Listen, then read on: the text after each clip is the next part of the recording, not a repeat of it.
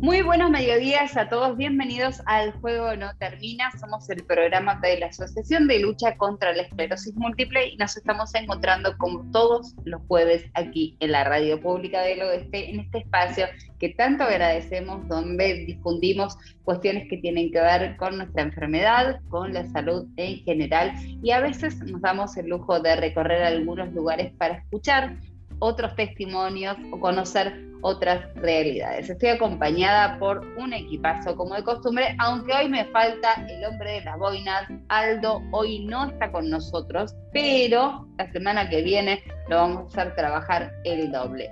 Javi, muy buenos días, ¿cómo estás? Buenos mediodías, Jessica, ¿todo bien?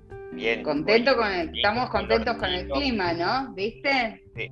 El lunes se pasó a 36 grados, demasiado para mí. Sí, hace un poco. Eh, era, era bastante. Para los que sufren el calor, la verdad, era agobiante. Venía como en Buenos Aires, había como una oleada de, aire caliente que fluía por todos los patios. Pero bueno, es mejor siempre el verano que el invierno. Sí. El martes, tranqui, ¿viste? Porque hubo eso 26, soportable. Hubo calor, pero se soportaba. Ya estamos en primavera. Estamos en primavera. Nico, ¿cómo está la primavera allá en Comodoro? Acá, hola, hola Jessy, Javi. no, acá de 10. Eh, fresquito, 20, 25. Sí, ¿y cómo estuvo? A mí me gustaría preguntarle a, Javi cómo estuvo el miércoles, ya que estamos. Ya con lo del martes. Ah, no, el miércoles eh, está lindo. Poquito de lluvia, pero estaba lindo. Acá por lo menos en esa lluvia. Buenísimo.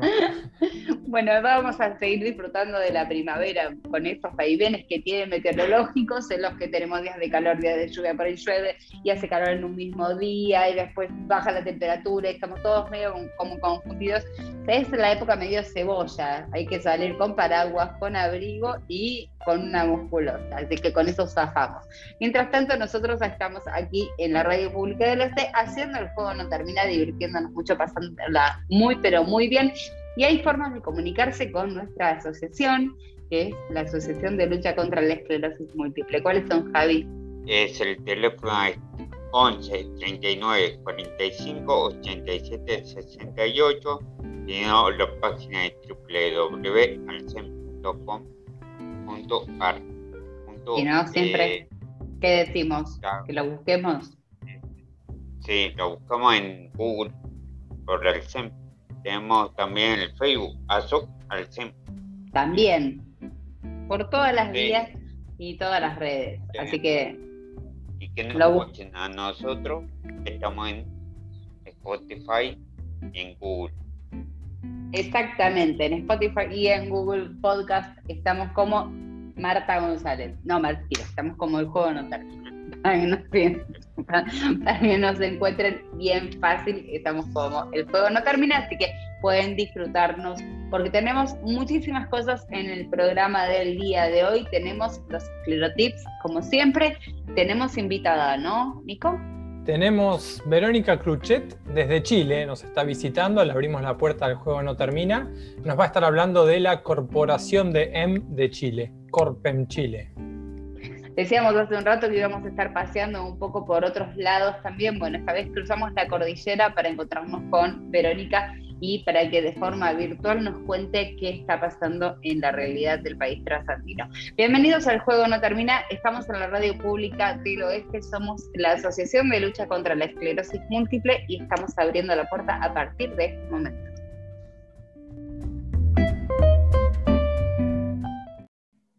Durante estos días se estuvo realizando el Congreso Latinoamericano de Esclerosis Múltiple, donde muchísimas asociaciones de pacientes estuvieron de forma virtual reunidos conversando acerca de las diferentes problemáticas y las diferentes soluciones posibles para mejorar la calidad de vida de los pacientes y los tratamientos, así como también las atenciones. Charlamos en este caso con Verónica Cruchet, que es de Chile, que pertenece a la asociación Corpen Chile, y eh, esto era lo que nos decía acerca del panorama de su país. Bueno, quiero preguntarte primero, ¿cómo son las coberturas allá en Chile para, para los pacientes de esclerosis múltiple por las medicaciones crónicas, las coberturas de las obras sociales o de las prepagas, ¿es al 100% como, como acá? Eh, no, eh, mira, es que tengo que explicarte un poco cómo es el sistema de salud, ¿ya? Eh, primero, el sistema de salud en Chile es pésimo, ¿ya? aquí todas las agrupaciones peleamos y peleamos y para tener un medicamento, para lograr cada cosa, ¿ya? Entonces, hace varios años se hizo una ley que es la ley GES, que es Garantías Explícitas en Salud, pero no es para todo el mundo ahí se eligen, y eso es de acuerdo a la pelea que cada uno dé, lo cual es súper injusto, ¿no? Eh, ahí se eligen algunas patologías que entran a este sistema. Y en ese sistema se supone que es garantías explícitas en salud, deberían eh, cubrirte todas tus necesidades, pero no es así.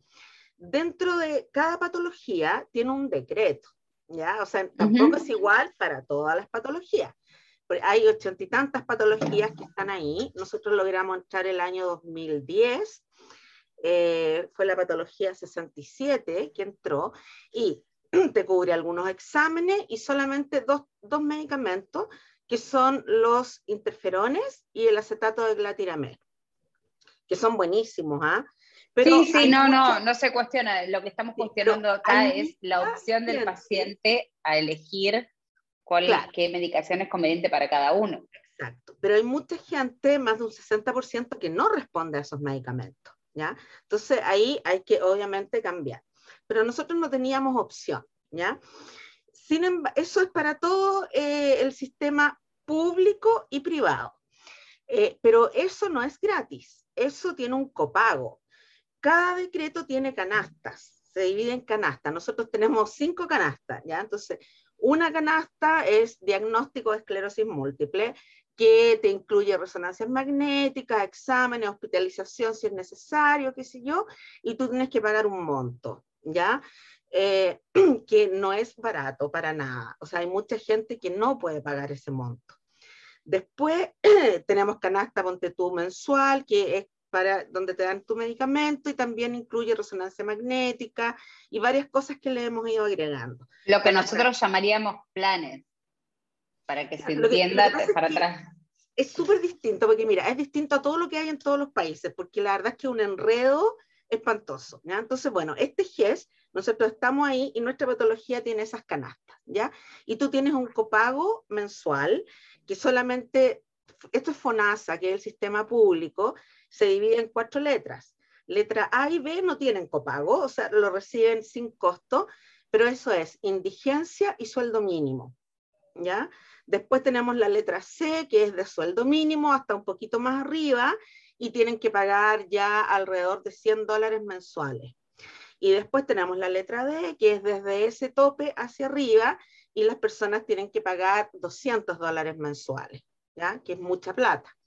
Y no, si no a nosotros, el dólar, si fuera el dólar de acá, que ni te cuento, no sabes cuánto tenés que pagar cada mes. No, pero Ustedes son un poco más estables. Chile, Chile, es el país más caro de Latinoamérica y uno de los más caros del mundo. O sea, tiene un costo de vida que es parecido al de Inglaterra, mm. pero los sueldos son parecidos a los de, Latinoamérica.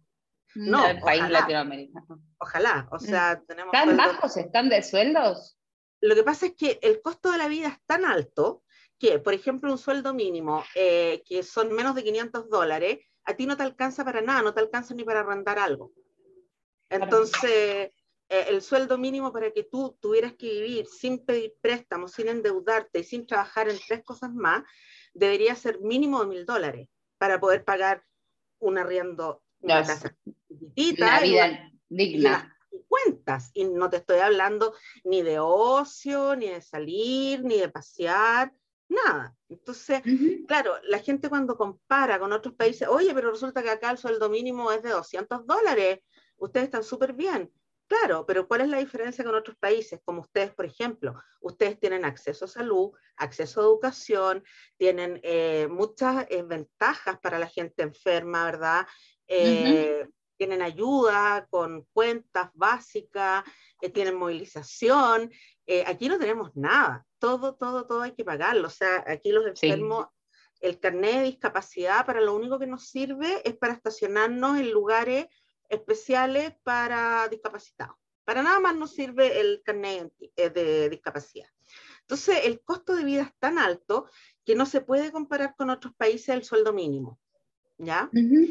Eh, o sea, por ejemplo, en Inglaterra creo que el sueldo mínimo son 1.600 dólares para el costo de, vida de ellos. Es lo mismo que deberíamos tener nosotros para poder llegar a fin de mes sin endeudarte y sin, tú sabes que tenemos la, la, tasa más alta de suicidio en el adulto joven en el mundo y el segundo más alta, no, es el segundo más alto y el primero más alto en el mundo en, en adulto mayor.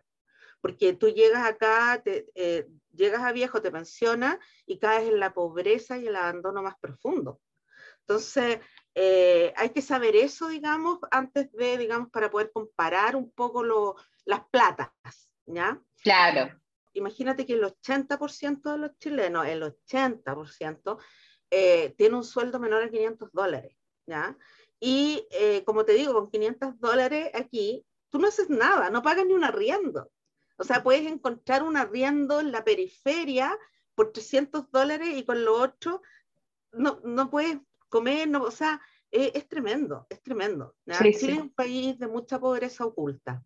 Eh, estaba pensando en eso justamente. Yo estuve en Chile, espérame, estuve en el 2000, estuve en Chile, hermosísimo, hermosísimo la gente, la gente, íbamos todavía con el mito de sos los argentinos y los versus los chilenos, una estupidez astronómica porque cuando nos sentamos en, en, los taxis, esos compartidos que tienen ustedes, que no me acuerdo cómo se llaman, pero, pero en los colectivos, claro, y, y una, una calidez, una, una y un, lujo, la verdad. Tengo recuerdos de Chile maravillosos de haber llegado hasta Chiloé.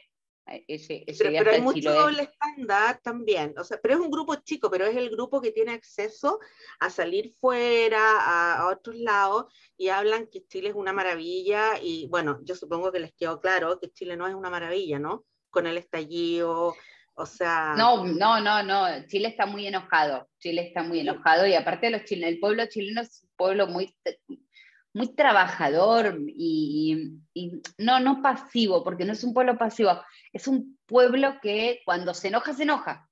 No se enoja fácil, pero cuando se enoja, se enoja. Que lamentablemente está acostumbrado a ser oprimido y a ser abusado. Entonces, estos estallidos pasan cada mucho tiempo. Eh, somos pocos, yo por ejemplo, yo vivo en las calles reclamando, ¿ya? Por salud, por educación, por pensiones. O sea, esto no fue que de repente, oh, los chilenos despertaron. O sea, eso más que, más que como se dice afuera, el, el chileno despertó y salió, el chileno se aburrió. O sea, de claro. nosotros nunca paramos de marchar, nunca paramos de reclamar pero ya llegó un nivel en que ya todo el mundo eh, que no sale a reclamar, que se queda ahí, que está acostumbrado a no tener salud, a no tener educación y ya no reclamaba por eso, eh, ya salió también a la calle, ¿ya? O sea, más que nada fue como el fin de, esta, de toda esta etapa más que el principio. ¿Cómo se vivió la pandemia, Verónica? La pandemia al principio se vivió muy mal, ya tuvimos muchísimas muertes. Eh, no resultaban las medidas, un poco parecido, digamos, a Argentina, ¿ya? Eh, hospitales colapsados, eh, la verdad es que fue bien terrible, pero nos hemos ido recuperando. Mira, Chile tiene un sistema público de vacunación desde los años 70, ¿ya? Que se ha ido cada vez más ¿cómo se llama esto? Arreglando y mejorando. Entonces, todos los chilenos estamos, somos súper ordenados y acostumbrados al sistema de vacunación. Tenemos vacunatorios a lo largo de todo Chile, en ciudades, en pueblos, en regiones, en lugares perdidos. Eh, tenemos de estos grandes eh, refrigeradores donde se puede traer, por ejemplo, la vacuna Pfizer, que, o sea, tenemos toda la preparación, ¿ya? Por eh, suerte. Entonces, no costó mucho, lo que pasa es que el primer año no habían vacuna, pero por ejemplo ahora el 80% de la población ya está vacunada con las tres dosis. Con las tres dosis, genial. Sí, y, y, los que no están vacunados es porque son los típicos antivacunas, ¿ya?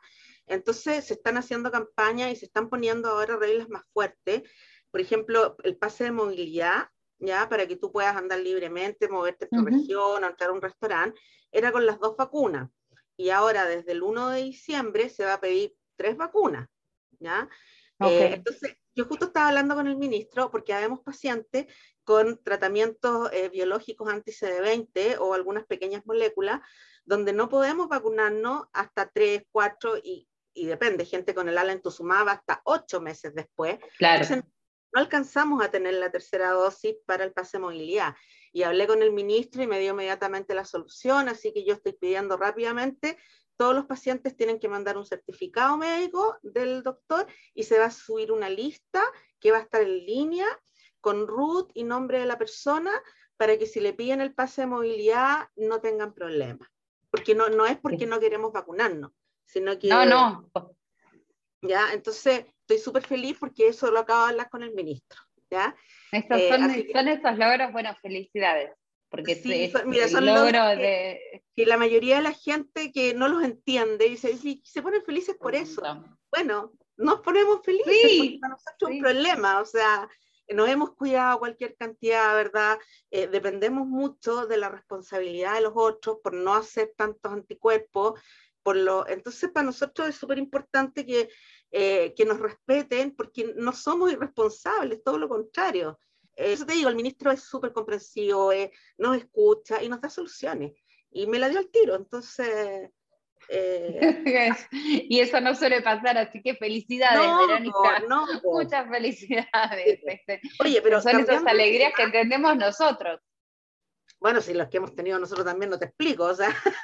Entonces, por eso que estamos todos desesperados porque ya se viene el cambio de gobierno, sí o sí él se va. Así que al pobre lo tenemos sin tiempo de nada, todos pidiendo la audiencia, todo, bueno, todo el mundo, más todas las agrupaciones de salud. Y él, como te digo, pone siempre en primer lugar a las agrupaciones de salud. Así bueno, que... es importantísimo eso. Ojalá que lo siga acompañando más adelante. La verdad es que me alegra muchísimo y me alegra mucho el tema de, de las tres dosis que ustedes ya tienen acá todavía.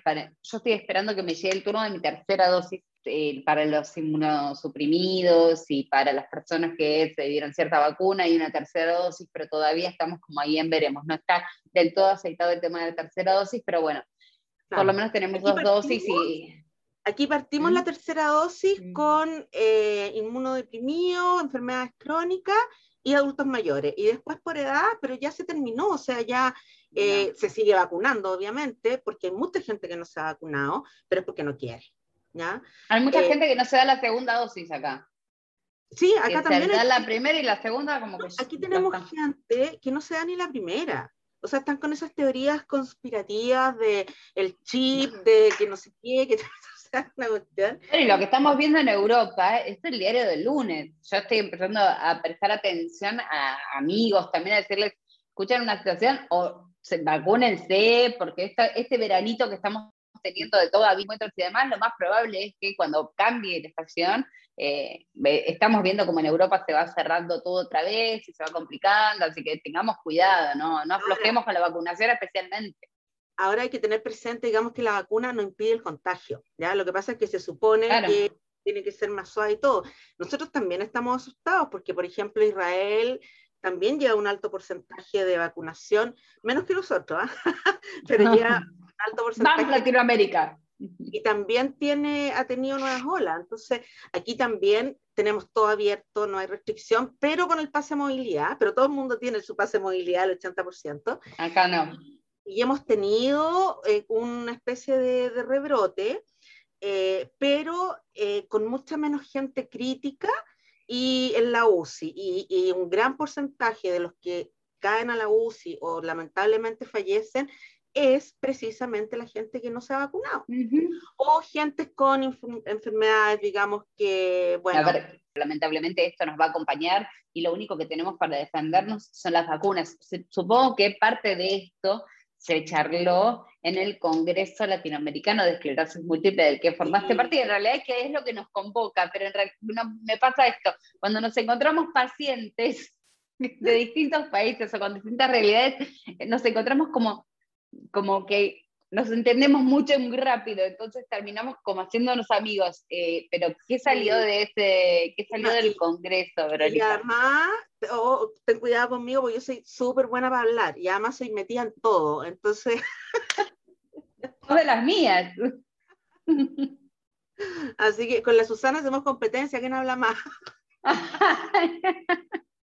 Susana que es adorable también, es tan querible, Susi, es tan empática, es tan adorable, es eh, un tesoro nuestro, Susana. Así que eh, contame qué pasó en ese, en ese congreso, eh, cuáles fueron las conclusiones y cuáles fueron los puntos más importantes, porque me parece que hay ciertas cuestiones que ya decantan, que es la lucha en común, que es el aunar fuerzas más allá de las fronteras, eh, la virtualidad nos ayuda también a, estar cerca y a conocer las problemáticas más rápido. ¿Cuáles fueron los, como los puntitos más importantes que se llevaron del Congreso?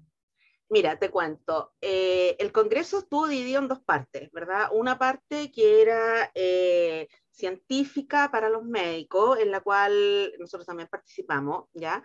Y esa parte estuvo buenísima, pero buenísima. Yo te juro que no sabía qué sala meterme porque eh, estuvo pero excelente, ¿ya? Y ahí hubo, bueno, la actualización de, de, vacuna, ya no actualización de qué vacuna llega, sino que esclerosis múltiple de vacuna, eh, por qué no hacemos anticuerpos, entonces por qué hay que correrla, qué sé yo.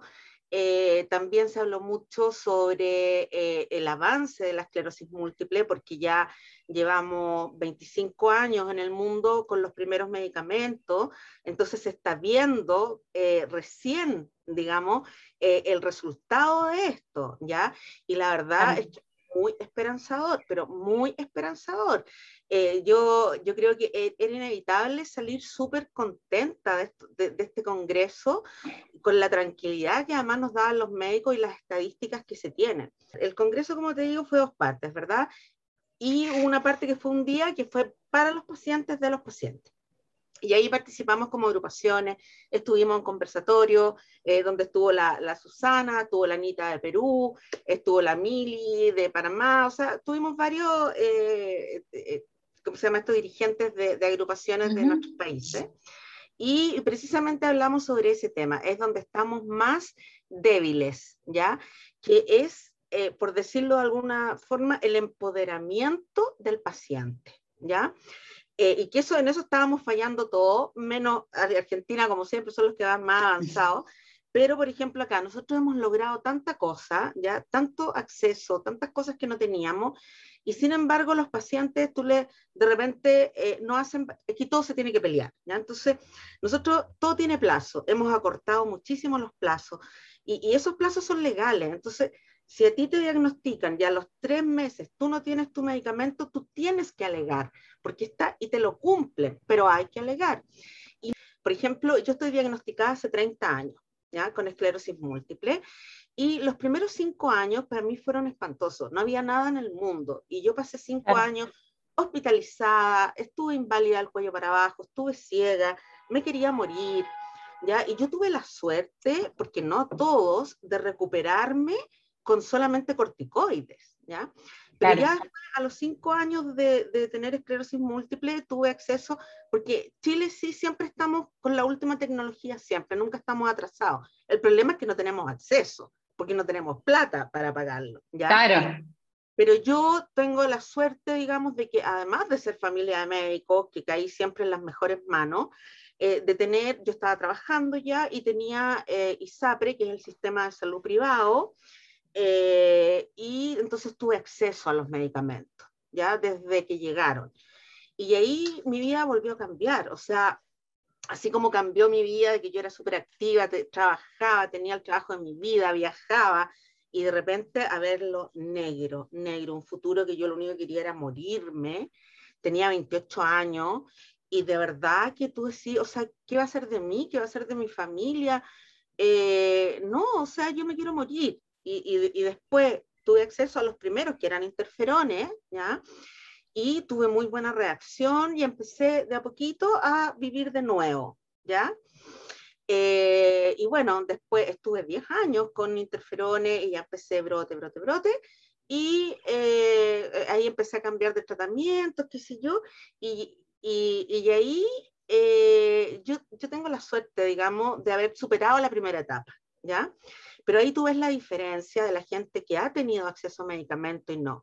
Y ahora nosotros... Y a pronto diagnóstico también, ¿no? Pues es otra de las cosas que nosotros señalamos mucho, esto de el diagnóstico temprano, el acceso a la medicación y la empatía por parte de los médicos y del sistema sanitario, que necesitamos que gire en torno al paciente para que ese paciente tenga la mejor calidad de vida, que también previene los brotes y que ayuda a la recuperación.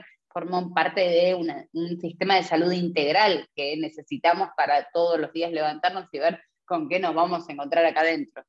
Exactamente, entonces para nosotros es un orgullo que en este minuto contamos con una gama de tratamiento, porque es lo que yo te iba a decir. Después de eso hicimos otra ley, que es la ley Ricardo Soto. ¿ya? En esa ley tenemos acceso a eh, tratamientos sin costo, eh, solamente el medicamento, o sea, si son hospitalizados, tú tienes que pagar tu hospitalización, pero bueno, es el medicamento lo que es carísimo, ¿no?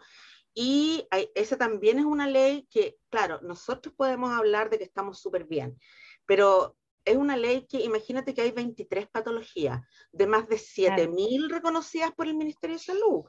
Y de esas 23 patologías, algunas patologías tienen un medicamento, otras tienen dos. Nosotros, em, porque hemos luchado, pero te juro que con sangre eh, tenemos cinco medicamentos y eh, tenemos cubierta por lo menos recurrente remitente y primaria progresiva. Y ahora precisamente estaba hablando con el ministro porque necesitamos urgente, antes de cambio de gobierno, que nos entren el tratamiento para la secundaria progresiva. ¿ya? Entonces, yo estoy súper orgullosa porque hemos logrado cambiarle la cara a la esclerosis múltiple. Y eso está haciendo en todo el mundo. Entonces, eh, a mí lo que me, me llena de, felicidad eh, por todo el mundo, ¿no? De toda la gente que tiene esclerosis múltiple, es que cambió la cara a la esclerosis múltiple. Eh, antes era sinónimo de discapacidad, ya no. Pero para eso uno tiene que tener acceso oportuno a los medicamentos y en el momento adecuado. Entonces, esa es la pelea que más nos va quedando a todos los latinoamericanos.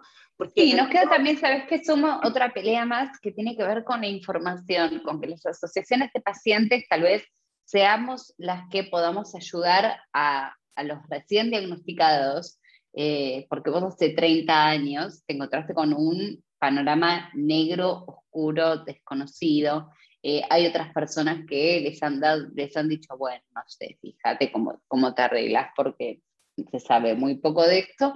Eh, y cómo te dan el diagnóstico, yo me di cuenta a partir de hablar con muchos, muchos eh, diagnosticados, que te acuerdo cómo te dan el diagnóstico por ahí determina cómo vos salís de ese consultorio y te cambió la vida, la forma en que te cambió la vida.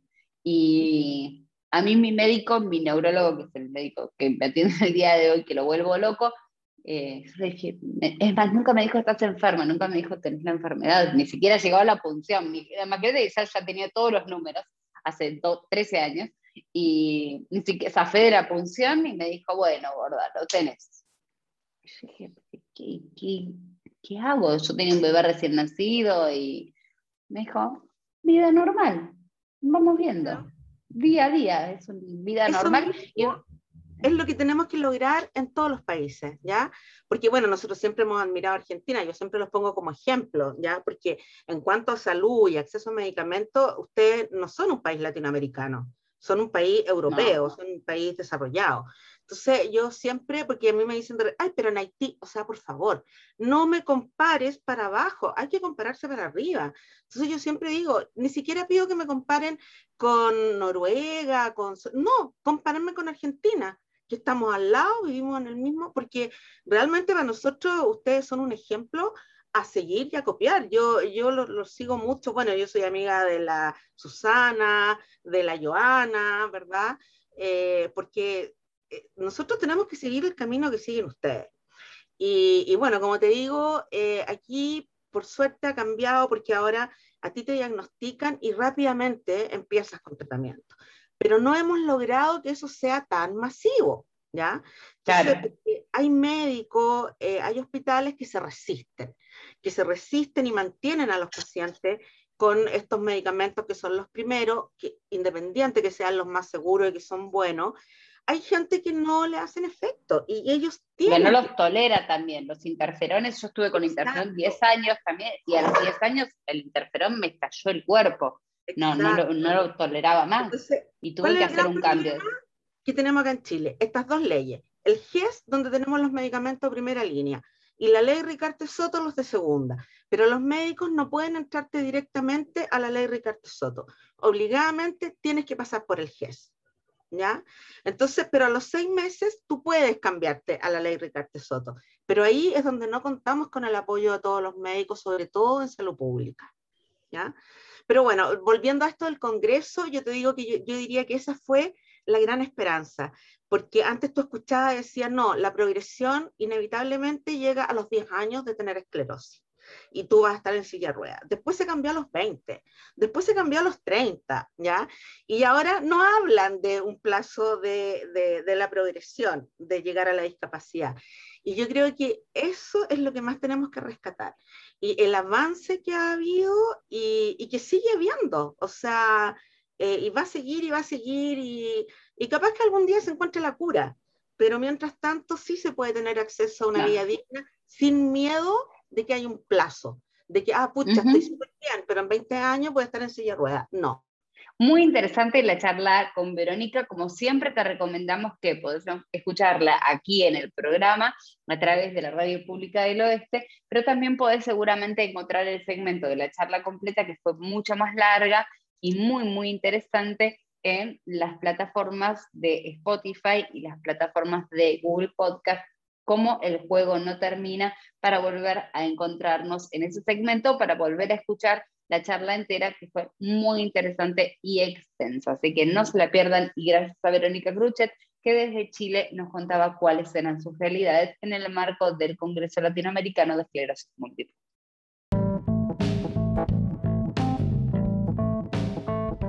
Bloque esperadísimo, como siempre, los esclerotips, que es donde todos ponemos un poco sobre la mesa las cartas, algunas anónimas, otras con nombre y apellido, pero de lo que nos pasa viviendo con esclerosis múltiple, de acuerdo a las consignas que van dando desde esclero.amigos, la cuenta de Instagram. Nico nos trae estas preguntas que nos hacen pensar muchas veces y cada vez son más interesantes. Nico. Sí, mira, de la semana pasada nos había quedado dando vueltas si habías planificado o pensaba tener hijos eh, o ampliar la familia. Eh, nos habían comentado mucho acerca de, sí, de, hijos y, muchos acerca de mascotas también. Así que, bueno, como la semana pasada estuvimos eh, distanciados, no nos pudimos reunir en esta mesa virtual, me interesaba también traerlo esta semana y que podamos compartirlo. y paralelamente, el tema de esta semana fue si alguien te acompaña al médico. También pensado un poco eh, con los hijos.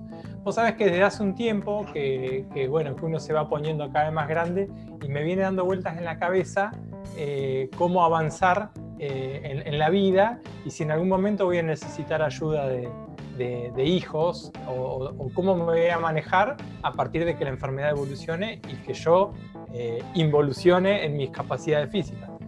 Eh, así que bueno, todo esto me fue despertando estas preguntas, con Rocío también eh, nos, fuimos preguntando estas cosas y la, razón un poco de, lo que estamos hablando estas semanas es eso, si planificaste tener hijos y si te acompañan o, quién te acompaña o cómo te ayudan en las visitas al médico. Así que bueno, mira, si les parece, a mí me interesaba un poquito retomar esto de si planificaron tener hijos. Eh, yo en mi caso eh, no, no, tengo hijos actualmente y no tengo planificado tenerlos. Y eh, sí tiene que ver la esclerosis múltiple en esto. a mí me pasó que me agarró en una edad que me tenía que, decidir por una cosa o por la otra y un poco me tiró atrás, por lo menos en estos primeros años de, de enfermedad, me generó más incertidumbres que certezas y si alguna certeza me generó es de no tener familia. Em, pero me interesaba saber ustedes, que siempre hablan de, las suyas, de sus familias, me interesaría saber cómo, cómo es eso de, criar gente sabiendo que uno tiene que invertir mucho tiempo en uno mismo. Eh, no sé vos que, tenés hijos más chicos. Para mí lo, lo primero, y es un tema que, que a mí me llegan muchas preguntas. Yo tengo visto mi Instagram público y con la JIT y demás, y me preguntan muchas, muchas mujeres me preguntan eh, cómo, cómo, es, cómo es el tema de la planificación familiar. Y quiero diferenciar lo que era antes de, eh, antes con los tratamientos más viejos, era una cosa, ahora con los tratamientos más nuevos es diferente porque la planificación familiar ya no se hace solamente con el obstetra o con la decisión propia de tener un hijo, sino que en general se, hace una triangulación cuando puede hacerse. Las enfermas, de enfermas, estoy hablando de esclerosis múltiple, hacen una triangulación con el obstetra, el neurólogo y la paciente. Lo que se suele hacer, te digo lo clínico, que suelen hacer eh, hoy por hoy, eh, es frenar el tratamiento, dar en la ventana, durante la ventana en que el cuerpo no está recibiendo el tratamiento, procurar el embarazo en ese momento y después, porque una vez que la mujer queda embarazada, como que el cuerpo protege al feto y en general no hay brotes. Lo que hay posterior es un riesgo mayor al brote. Entonces se trata de frenar el tratamiento durante el periodo de embarazo, pero planificar el embarazo el obstetra, el neurólogo y la mujer y decidir juntos el momento en el que puede quedar embarazada e intentar que quede en ese momento que planifica.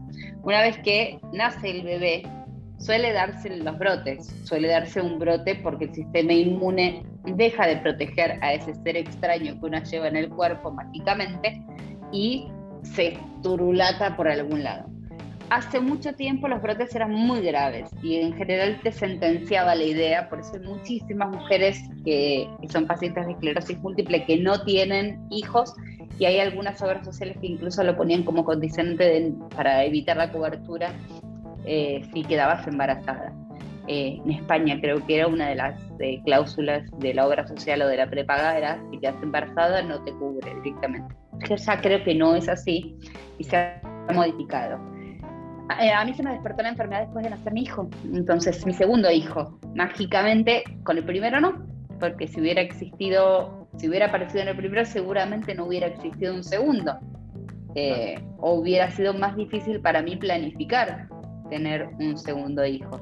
Pero siendo mamá de dos eh, y, y encontrándome con, recién diagnosticada con a los 15 días de nacer de mi hijo, eh, fue todo un tema, fue difícil, pero fue no dramático, eh, es como, como la vida te da limones, hacer limonada. Mis hijos, eh, yo no planifiqué, mi primer hijo fue planificado sin saber que yo tenía esclerosis múltiple, no tuve nada, ningún síntoma, y mi segundo hijo fue planificado, fue deseado y me despertó la enfermedad. Transitar la vida con ellos es acompañarlos, es que ellos se sumen.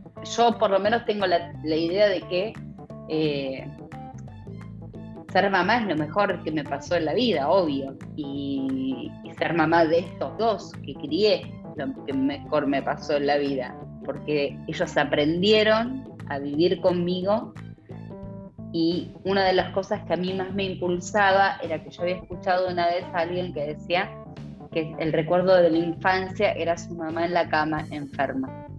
Y yo no le voy a dar eso a mis hijos. Yo estoy segura de que mis hijos van a aprender otro tipo de, vida, que es que puede, ellos saben, conocen a mi médico, van a, yo voy al médico con ellos a veces, porque eh, no, no he tenido con quién dejarlos y la verdad es que no me molesta que ellos sepan. Ellos conviven con una enfermedad y les ha tocado una mamá que tiene una enfermedad. Bueno, a veces mamá requiere de más atención y a veces mamá puede hacer algunas cosas y a veces no. Y otras veces mamá también se empuja por ellos, porque tiene que mostrarles que uno elige cómo transitar una enfermedad, un accidente, la pobreza, la riqueza, es la vida misma. Es otra cosita de la vida. Y a mí me tocó esto, y a ellos les tocó vivir con esto. ¿Hubiera elegido que no les toque? Y sí, hubiera elegido que ellos tengan una mamá sana y no tengan la preocupación en su cabeza, pero les ha dado una madurez y una sabiduría que solamente tienen los niños, que es naturalizar lo que para nosotros puede ser traumático. Sé que hay otras mamás que tienen mucho miedo, y sé que da miedo más eh, pensar en, el día de mañana o de acá 30 años, pero, pero cada día que son un motor también. ¿Por qué todo? Y a mí ya a esta altura de la vida vos me preguntás por qué todo. Y yo todo por ellos. Todo. Eh, todo, ¿eh? Desde lo que cocino hasta levantarme cuando tengo fatiga. Es, son la respuesta a cualquier pregunta, a cualquier pregunta que me hagan. Sí. Así que. Bueno, yo no te quiero sacar de este momento lindo. No, no, sí, sí, dale. sí. No, no, porque seguiríamos. Pero de, todo esto que decís, eh, a mí me queda dando vueltas esto de, que no, quiero ser una carga. Eh, está bien, digamos, uno muchas veces le sale por dentro ese guerrero que, dice yo no voy a hacer una carga, voy a, eh, a, entrenar, voy a ir al psicólogo, no, no, bueno, pero convengamos que es un límite difuso muchas veces, que por ahí algunos eh, o algunas pueden estar mejor en el sentido de que pueden desplazarse sin silla de ruedas, por ejemplo, por decirte, sin bastón. Hay otras personas que, no, que necesitan, bueno, ayuda para desplazarse, ayuda para... Entonces el límite también lo, ponen, nos, lo ponemos nosotros con nuestra actitud, con nuestra evolución de la enfermedad, que muchas veces uno dice yo no voy a estar mejor, no voy a estar peor, y eso es perfectamente válido y yo creo que es con lo, con lo que tenemos que vivir, porque si no, ¿para qué vivimos? ¿no? Si pensamos que vamos a estar peor, eh, y, si, y si lo que tenemos es progresivo eh, y no lo podemos controlar, bueno, estemos mejor por otro lado. Yo creo que ese, ese mensaje eh, es, fundamental, ese mensaje, ¿no? Pero nosotros establecemos un límite o la enfermedad establece un límite y la otra persona tiene que comulgar con ese límite que muchas veces se va corriendo para un lado o para el otro. Eh, y es ahí donde a mí me parece que nosotros donde podamos ser lo más fuerte posible, eh, buenísimo. Y en tu caso, no, es por, por, tampoco analizar tu situación, porque es una situación más, ¿no? Pero me parece que en tu caso, eh, vos fuiste, bueno, lo que decías, se te despertó la enfermedad una vez que ya tenías hijos. en mi caso, yo si bien pienso todo eso que decís, lo que eh, y, también pienso que si tuviera hijos eh, haría todo por ellos y también me quedo dando vueltas eh, qué tan responsable puedo ser yo por ellos y qué tanto les voy a estar dejando un problema y, eso es lo que eso es lo que no termino de, de resolver no aunque uno yo creo que va más allá de la esclerosis múltiple, de los que no tenemos hijos muchas veces es, dar ese salto de fe y si no es la esclerosis es, es eh, eh, el, precio del dólar y si no es eh, lo que sea. pero bueno, más allá de eso, a mí lo, que me llama la atención de, todo esto es dónde pone uno el límite. Porque dónde, a, dónde se dibuja esa línea que vos decís? No, no podés poner un límite. No se puede. Cuando, cuando yo tuve un brote y tuve un brote y me tuvieron que internar y me tuvieron que internar. Eh, y ellos tuvieron que verlo. Y lo único que yo pude hacer fue tratar de que ellos no presenciaran el peor momento del brote. Claro. Eh, o los peores momentos de dolor neuropático. No. Eh, correrlos de eso, protegerlos de, de esta imagen. Eh, pero um, es lo que toca. es lo que toca. Y así, por ahí hay otros chicos que les tocan, o por ahí, a ver, todos tenemos la opción de, elegir la maternidad o la paternidad, la planificación familiar es lo mejor, ¿no? Eh, eh, pero por ahí hay otras familias que les tocan otras cosas, que les tocan personas con otro tipo de patologías, o que no tienen patologías, pero que son un garrón y que tienen mal carácter, o no sé, me parece que es como una ruleta, tan, la vida es una ruleta tan, tan grosa que, cuando vos tirás, siempre, siempre va a ser lo correcto, siempre va a ser lo correcto. El tema es cuando apostás, vos sabes que estás apostando. Y después qué haces con lo que, con las fichas que te tocan de vuelta, ¿no? Me parece que es un poco eso, y es apostar, y sí, es apostar. ¿Da miedo? Estando sano también, Nico, da un cagazo tener un pibe. Yo estando sana, es verdad la que la pensé. Ya está, Es una responsabilidad, es un montón. Y la verdad es que la planificación familiar con esclerosis múltiple es como un, bueno, yo no quiero ser una carga, yo no quiero un montón de cosas, pero es una cuestión de, deseo que es absolutamente individual y respetable, que va más allá incluso de, la, enfermedad. Seguro, claro. Mira, te, retomo otra cosa que dijiste y, te lo sumo en los tips. Eh, esto del brote postparto. Eh, bueno, yo no lo sabía cuando eh, hubo bastantes personas que comentaron eso. bueno, vos lo explicaste mejor que, lo que puedo hacer yo. Pero te sumo una cosa más yo estoy diciendo todo esto y, bueno, yo soy hombre, pero para una mujer, en este caso, hay mucha diferencia. Aparte del parto, tener que maternar las 24 horas no es lo mismo para un hombre que para una mujer. Y no me quiero imaginar lo que es lidiar, los que, eh, quienes tengan fatiga, eh, una fatiga muy atroz, eh, con maternar las 24 horas, no me quiero imaginar lo que es para, para una mujer eso, más allá de que, como decís vos, una vez que tiraste las cartas, vas lo mejor y no te importa nada, eso, eso no te lo discuto. Eh, pero sí hubieron muchos, yendo, digamos, siendo objetivo, eh, muchos comentarios acerca de eso. De... Para mí fue enseñar. Para mí fue, no, fue reconocer la, la limitación de, de mi propio cuerpo, reconocer mi enfermedad y reconocer que había cosas que no podía. Pero cuando no puedo todo, tengo que explicarles a mis hijos que no puedo y que hay cosas que no puedo, que no está mal no poder. Y ellos aprendieron un montón de cosas y, se convirtieron en, en grandes conocedores de, de, la esclerosis múltiple y de mis limitaciones y, y también son grandes fans míos de, de, los logros, de cuando me ven levantar y cuando me ven hacer deporte, cuando me ven hacer cosas. Ellos no dan, no dan por hecho, que está bueno también eso. Ellos no dan por hecho. O sea, saben que hay cosas que están buenas y hay cosas que no. Y las cosas buenas hay que disfrutarlas un montón, porque mañana puede no estar tan buenas. Javi, querías compartir. Sí, yo soy padre de dos hijas y la tuve fuera del esclerosis múltiple, recién ahora se me explotó después de 40, eh, de los 40 se me explotó, pero yo lo tuve a los 20 años. Y sí, hay cosas que vos decís, estará bien, estará mal. Es una ruleta, vos vas tirando y vas diciendo, pero más o menos vas eh, como vas viendo bueno, mandarla al jardín, mandarla al colegio, eso está bien. Tienes que poner tus límites, ¿no?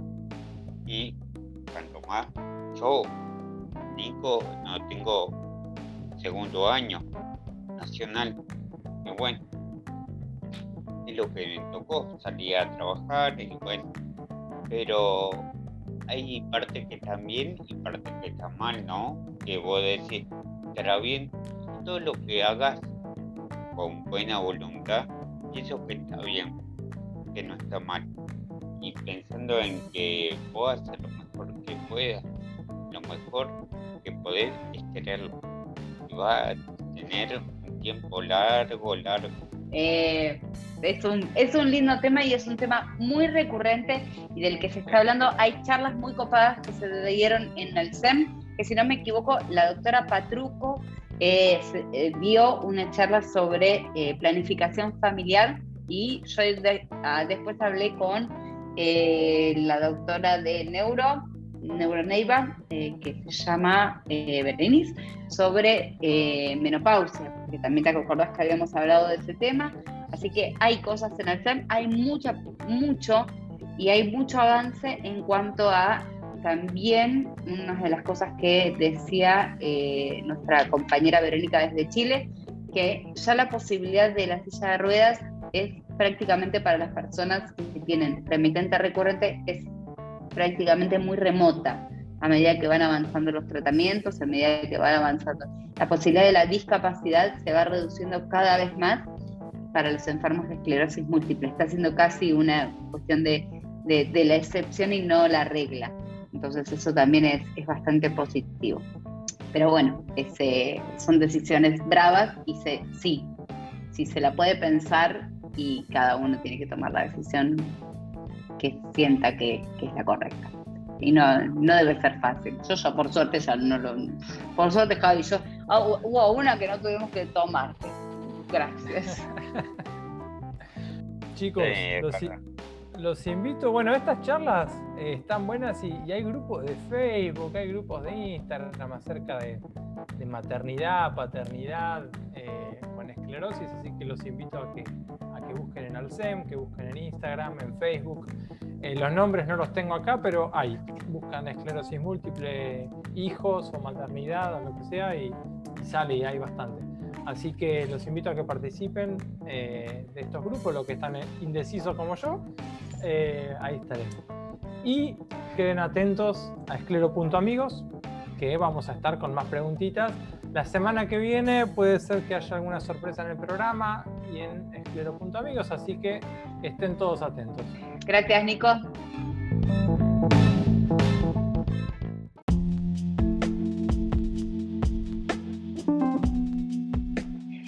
Bloque de El juego no termina vamos a compartir un segmento que ah, de vez en cuando nos damos el gusto de pasar, que es de Andrea Prestía, y en este caso Andrea nos va a presentar el libro El arte de vivir sin estrés de Saúl Polinsky, así que hace una referencia sobre el libro y una muy muy buena recomendación como Andrea ya nos tiene acostumbrados. Lo compartimos. Hola, hola, buenas tardes a todos y a todas. Bueno, acá les habla Andy, quien hace la columna de salud y literatura. Hoy les voy a estar comentando un libro de Saúl Polinsky que se llama El arte de vivir sin estrés. Saúl Polinsky, antes de empezar a hablar del libro, es un médico graduado en la Universidad de Buenos Aires. Eh, fue residente en la clínica médica del Mount Sinai Hospital de Miami, USA residente de cardiología en el Jackson Memorial Hospital y en el National Children's Cardiac Hospital de Miami, USA también. Jefe de hemodinamia en el servicio de cardiología en el Hospital Rawson, acá en Argentina. Fundador y codirector del American Medical Center for Stress and Nutrition durante 10 años. Miembro titular de la Sociedad Argentina de Cardiología miembro de honor de la Asociación Médica Argentina, de la Sociedad Argentina de Medicina de Estrés, bueno, entre otras prácticas que desempeñó y desempeña. Bueno, voy a retomar a Marina, eh, Marina Online es la cuenta de Instagram de esta chica y voy a contar algunas cositas de este libro que es El arte de vivir sin estrés, en el cual antes de pasar a retuitear a esta Instagramer, em, es un libro que nos da un montón de tips. Eh, cómo no vencer porque constantemente y con las exigencias a las que estamos expuestas en nuestra sociedad vivimos constantemente eh, al borde del estrés. Hay dos tipos de estrés. El distrés, que es bueno, es aquel que nos pone en alerta, en tensión frente a una amenaza externa, eso es bueno, el, cuerpo se prepara para la defensa. Eh, ya sea frente a un ataque externo, defensa o huida, eso es bueno, por eso tenemos el metabolismo preparado para esa reacción, estímulo-reacción, y el estrés, cuando es patológico, y hace síntomas y si no es tratado a tiempo deriva en enfermedades. Bueno, Poliski es más que neurólogo o psiquiatra es cardiólogo, ¿no? Él se ocupa mm, prácticamente todo lo que el estrés afecta a la parte coronaria. Bueno, y ahora eh, les voy a retomar una partecita del libro, un apartado que habla del cerebro racional muchas y muchas historias clínicas que abordó Poliski, lo hizo eh, pensar y detenerse a pensar que influye en el estrés, ¿no? Estamos hablando en el cambio de percepción, en el cambio de estado anímico, eh, la parte de fisiológica eh, que detona en contracturas y demás. Es Entonces, hay una metodología que la aplica que es el PAP, que no es precisamente el estudio ginecológico que nos hacemos las mujeres. El PAP, teniendo en cuenta sus iniciales, es el ponerse a pensar, el hacer una autorrevisión de aquellas cosas que no están andando bien en nuestra vida, que son señales de alarma, que nos dicen esas lucercitas rojas que se encienden y que nos dicen danger, danger y el ponerse a pensar y que el reflejo acto seguido, la consecuencia es la lucha o la huida. Entonces, el estar constantemente beligerante frente a una situación, estar en piloto automático, eso ocasiona estrés. Eh, responder pensando cómo lo haría el cerebro racional, es mejor vencer esta, esta manera de estar en permanente defensa o ataque, que es el del piloto automático. Entonces, la segunda, que es la contrapartida, es cuando el cerebro racional es reflexivo, es lógico, es intelectual y de manera creativa resolvemos, inventamos posibles soluciones. Buscamos el lado lúdico y creativo, en algún recoveco de nuestra psiquis existe, eh, hay un hemisferio que lidera todo lo que es lo creativo, entonces buscamos posibles respuestas. De esto más que nada trata el libro, ¿no? El arte de vivir sin estrés, de aplicar el PAP, que es el ponerse a pensar. Hay un kit de, primeros auxilios, un matletín de primeros auxilios que se esboza eh, someramente en el libro, de cómo uno tratar de vivir eh, en el estado de menor tensión posible, ¿no? Practicar deporte, liberar endorfinas, tener una buena alimentación, una dieta sana, yoga, meditación, todas las prácticas orientales de meditación, el tai chi, el qigong, también son buenos y frente a un determinado problema o X situación beligerante, como dice su metodología que aplica Polisky, ponerse a pensar esto que en este momento me está sacando de eje, me está sacando de equilibrio, genera eh, lo contrario endorfina. Chicos, ayúdenme estas palabras que se nos van a nosotros. Cortisona, perdón.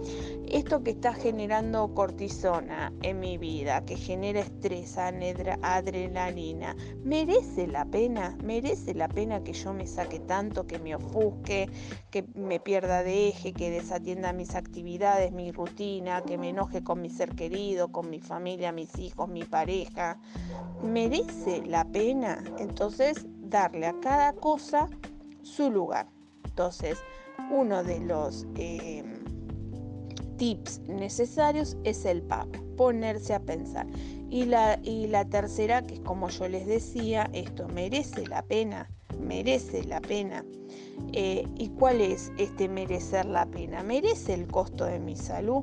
¿Merece el costo de mi salud? En el 100% de los casos es un no, un no rotundo, no, no, no no merece eh, la pena que yo me ofusque tanto, que me enferme, que me enferme, porque no solo el otro merece nuestro destrato, sino que nuestro cuerpo no merece que yo haga síntoma y que ese síntoma, si no es elaborado, tratado en terapia, revisado con esta cuestión de reflexividad, eh, si, yo no reviso y no hago una, auto, eh, una autoevaluación, posiblemente si no trato ese síntoma a tiempo, derive en una enfermedad. Y nosotros, eh, las personas con esclerosis múltiple, tenemos mucho de eso, mucho, mucho de eso. Espero que haya sido clara con la, con la columna de hoy. el, libros se los hiper recomiendo. El arte de vivir sin estrés de Saúl Polinsky. Eh, actualmente creo que reside en USA, pero es una excelente persona y graduada Made in Argentina. Les mando un caluroso abrazo y la seguimos en otra oportunidad con un libro o una película. Un beso. Ahí entonces pasaba Andrea Prestía en este segmento en el que nos damos el lujo de que nos recomiende algunos libros, nos haga referencia acerca de la sinopsis y nos cuente por qué tenemos que leer determinadas cosas. Y me parece que el arte de vivir sin estrés es una de las cosas más recomendadas por este programa, sumado a la actualidad de, este país que tampoco nos ayuda a estar muy tranquilos. Así que gracias Andrea, como siempre, por esta contribución y especialmente en el día de hoy.